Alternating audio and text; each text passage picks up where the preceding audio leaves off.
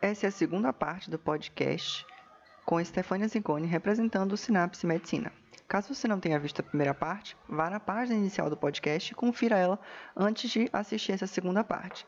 Não esqueça de seguir o podcast para mais episódios, se inscrever no canal do YouTube para o podcast completo e para os cortes, além de me seguir no Instagram, Modern Studies, para conferir também prévias do podcast e muitos outros conteúdos.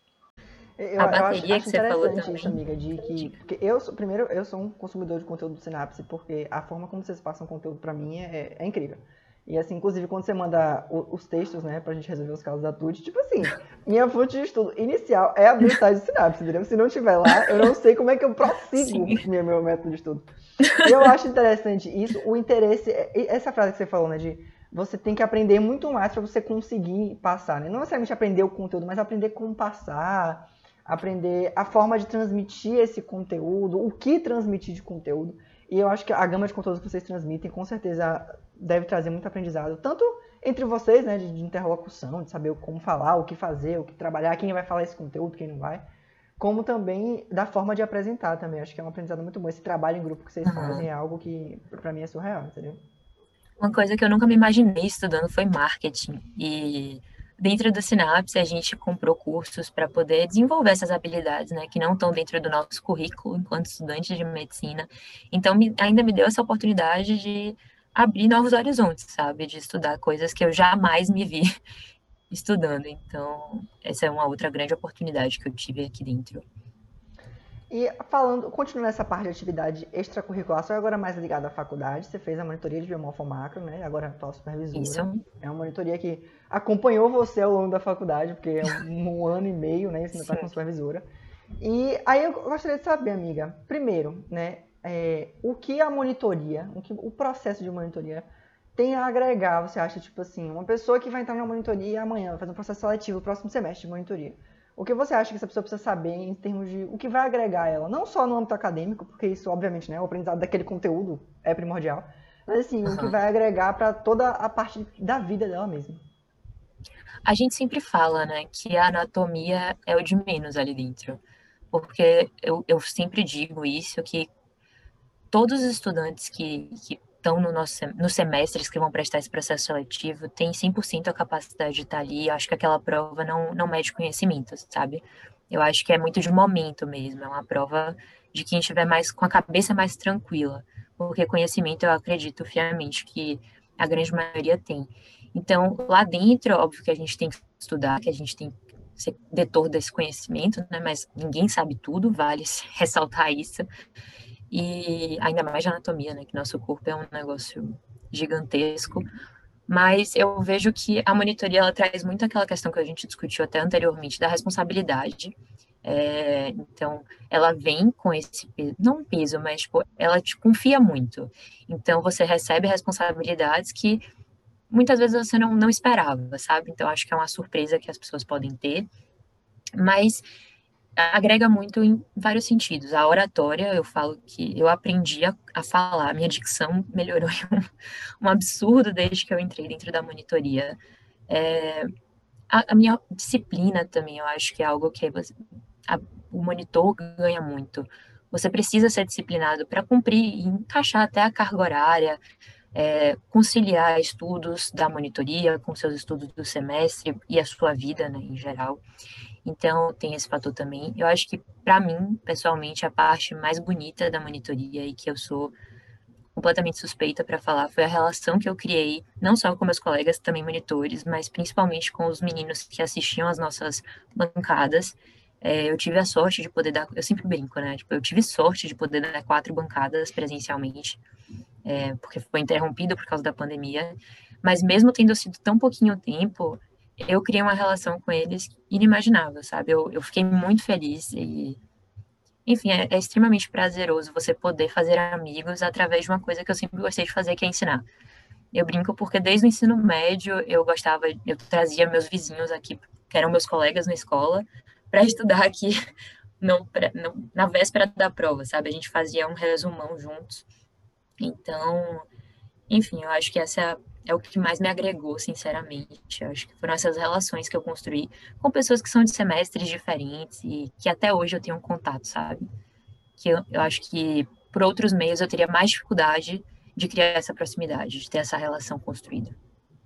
É, acho muito interessante essa sua fala, amiga, de, de monitoria, porque às vezes quem, está só vendo ali você como monitor, né, tem a noção né, de que você sabe aquele conteúdo que você está passando, mas não sabe o tanto de aprendizado e de oportunidade que uma atividade extracurricular, né, o componente de um componente curricular mais extracurricular traz para a gente, né? De, de aprendizado, de abre muitas portas, abre muitas portas para você conhecer novas pessoas, conhecer novos mundos, é, conhecer sobre alguma liga que você quer entrar, conhecer sobre extensão, conhecer professor também, que é muito importante, Sim. principalmente no curso de medicina, né? São os professores que vão lhe abrindo portas para estágio, para pesquisa. Uhum. Então, acho que é um aprendizado muito, muito conjunto.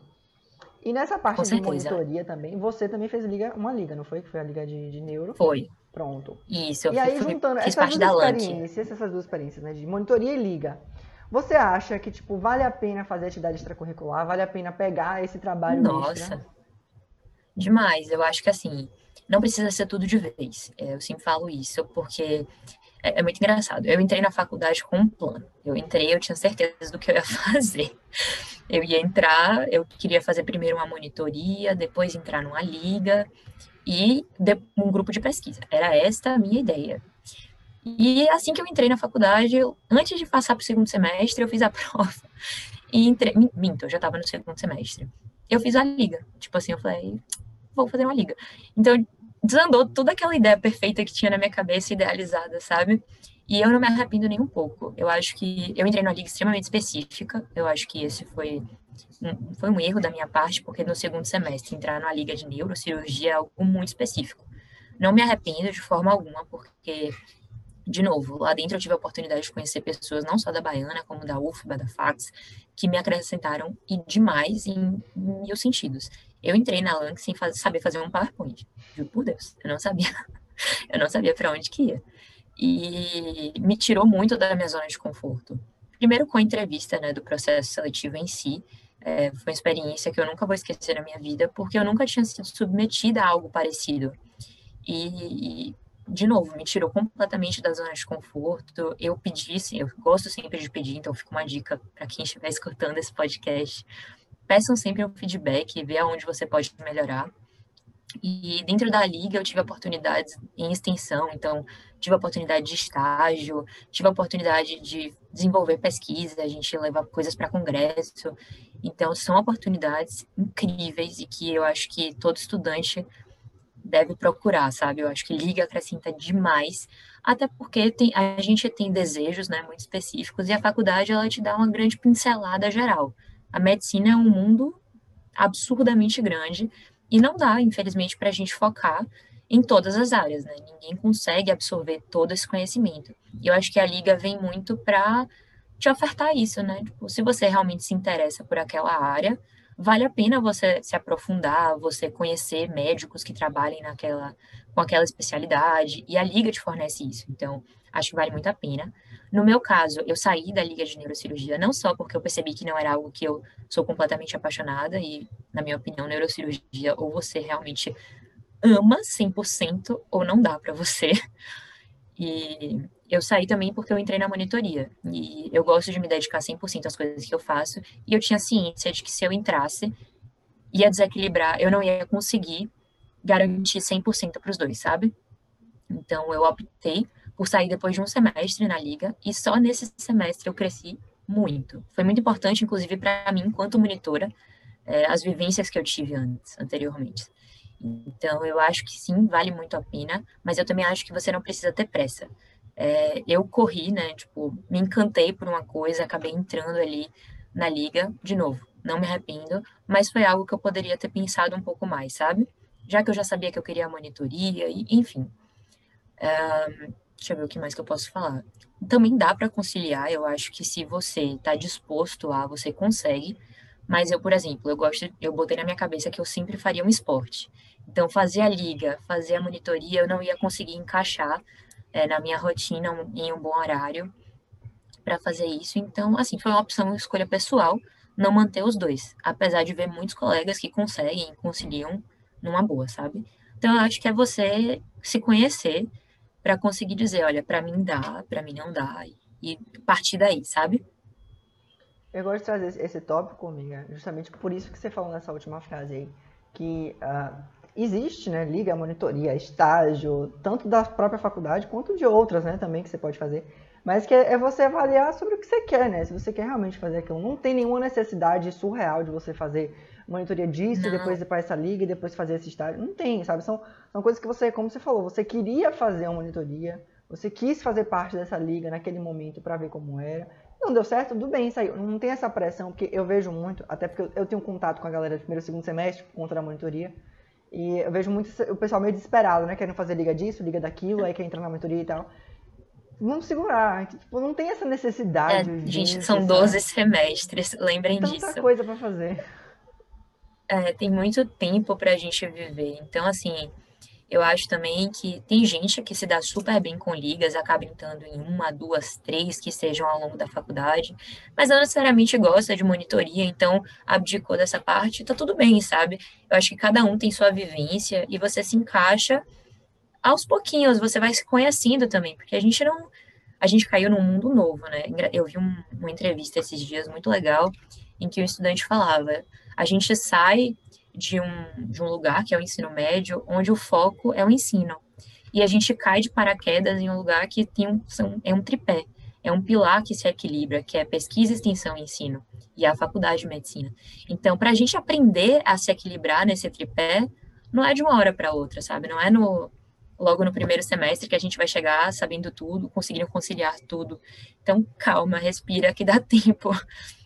dá tempo demais e de sobra eu mesma agora, tipo, tô terminando meu ciclo dentro das monitorias que eu vivenciei para pensar em uma liga para fazer. Então, assim, tô muito da área de pesquisa e vou me encaixando aos pouquinhos, sabe? Perfeito, amiga, perfeita a sua fala de e, e, e seguindo aos poucos, né? planejando e fazendo conforme a necessidade, sabe? Tudo muito planejado, sem muito desespero, porque a faculdade está aí, né? Principalmente para quem faz medicina, né? são 12 semestres que você vai viver muita coisa. E para quem de outros cursos também, Sim. são 10 semestres, são 8 semestres, que o que não falta é oportunidade para fazer. E aí falando também de algo que é da faculdade, né, que é a bateria frenética, que você faz parte, mas que não está ligado a nada acadêmico. Né? Ah, o Synapse está um pouco ligado a acadêmico, a monitoria está ligada a acadêmico, a Alan que estava ligada também, mas a bateria é algo completamente separado. E aí, queria te perguntar como é fazer parte da bateria frenética, né? Que hum, quem não conhece a bateria frenética, pelo amor de Deus, bota no YouTube, bateria frenética intermédio 2019, perfeito. Só coloquem, porque vale a pena. Mas, velho, a frenética para mim é, é incrível.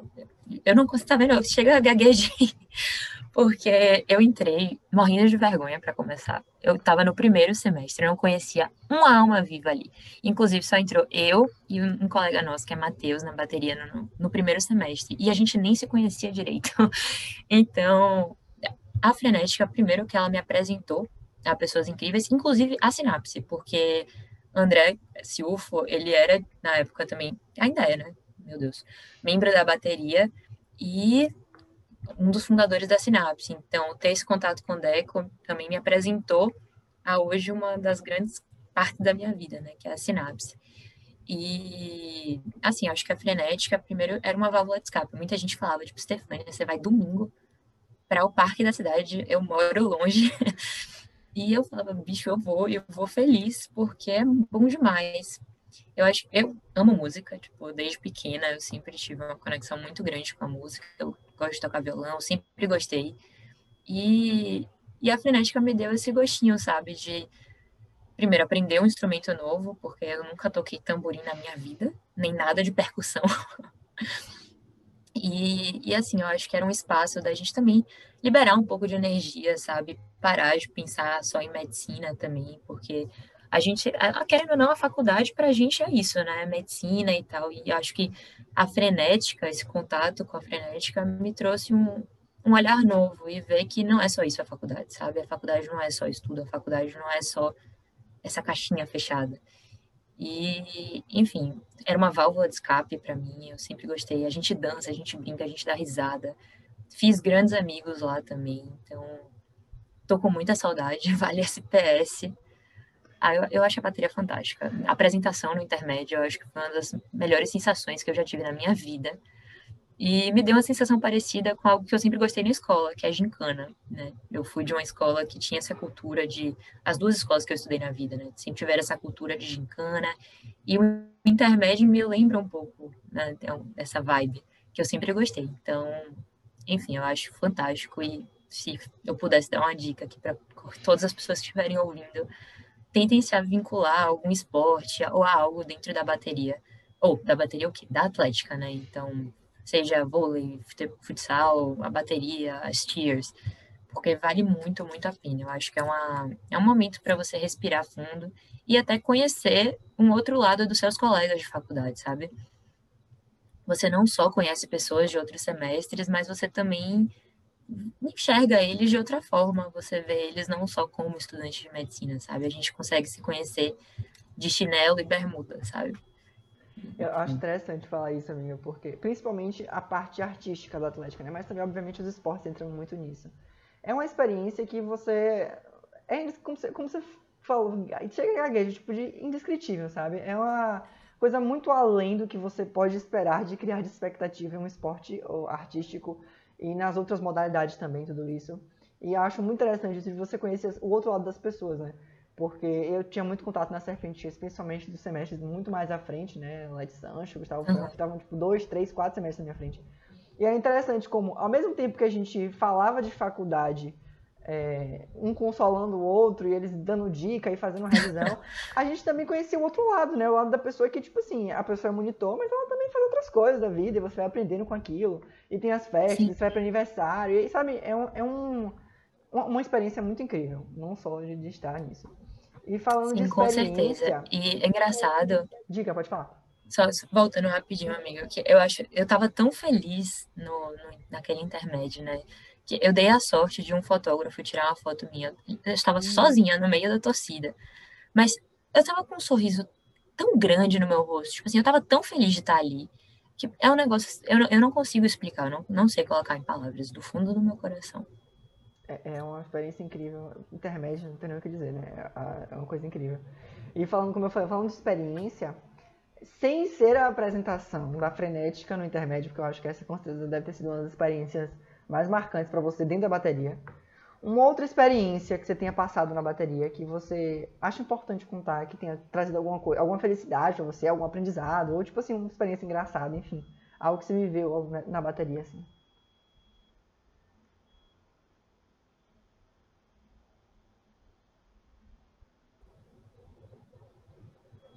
Voltou, você voltou. Você me ouviu? Percebi que eu travei. Tá me ouvindo? Tô, tô te ouvindo. Pronto, consegui ouvir que você me perguntou, né? É uma experiência que vale a pena eu compartilhar Exatamente. dentro da bateria. Que não seja, obviamente, a apresentação intermédia, que aquilo com certeza foi incrível. Cara, eu particularmente adorei o momento em que a gente foi testar os figurinos. Uma coisa que eu, eu vejo que é muito diferencial da nossa bateria em relação às outras é que a gente pensa não só na apresentação musical, mas em fazer realmente um espetáculo, porque, na minha opinião, aquilo que a gente traz vem com fantasia, vem com dança, e é, é um conjunto mesmo, sabe? Eu acho que é aquilo que faz arrepiar tudo quando a gente dá aquela primeira batida. E os momentos mais engraçados para mim foi quando a gente foi provar todos os figurinos. Tipo, a gente se diverte muito, a gente dá risada, passa muito perrengue, porque é tudo.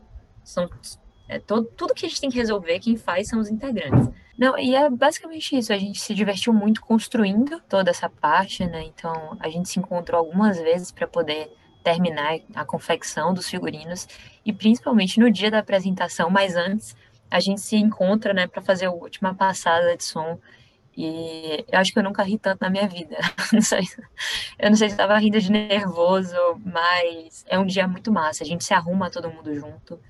E, enfim, a gente se une muito ali. Eu acho isso bonito de se ver, sabe?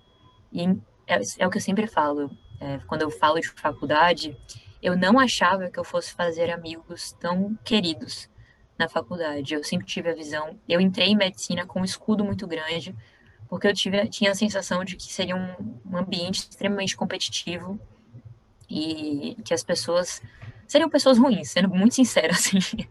Eu, eu, tinha essa sensação. E a Baiana me provou que não. Eu fiz grandes amigos, é, principalmente no meu semestre, E a bateria, a monitoria e as coisas extracurriculares me trouxeram também essas boas amizades. Então, acho que foi uma surpresa muito boa para mim. Acho importante você falar isso, amiga, porque muita gente vivencia isso, né? Obviamente, sempre vai existir para algumas pessoas, para algumas pessoas a competitividade e tá? tal. Mas a maioria não tá nessa vibe. Tá todo mundo como a gente, assim, dificuldade na pandemia, dificuldade para estudar, e faz Sim. bateria, e faz algum esporte, e faz alguma coisa assim diferente. E é interessante ter contado com essas vivências e experiências, né? Você descobre muita coisa sobre muita gente, você descobre, você aprende muita coisa, você vive muito Nossa, mais demais. do que só aquilo que você acha de você vai ter um grupinho para estudar e tal. Não, tem grupos para várias coisas, você vai conhecendo, vai agregando. É incrível os conselhos que eu recebi de colegas meus na bateria sempre teve gente muito mais velha, né? Como eu falei, eu entrei no primeiro semestre. E eu, uma das meninas da bateria, literalmente, ela me colocou. Você acabou de conferir a parte 1 do podcast com Stefania Zigoni, representando Sinapse Medicina. Siga o podcast para curtir a parte 2, vá no canal do YouTube e se inscreva para conferir o podcast completo gravado em vídeo. E não esqueça de acompanhar os cortes do podcast, tanto pelo YouTube quanto pelo Instagram Modern então, Studies muitas dessas pessoas que eu conheci na bateria também desmistificaram o que eu tinha na minha cabeça de que medicina é só estudo, sabe?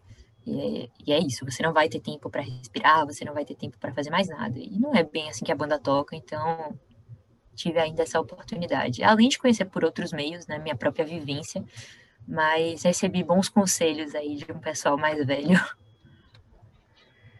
E ainda, agora de uma experiência mais acadêmica, amiga. A experiência da bateria, com certeza, né? Isso que você trouxe, agregou demais para você.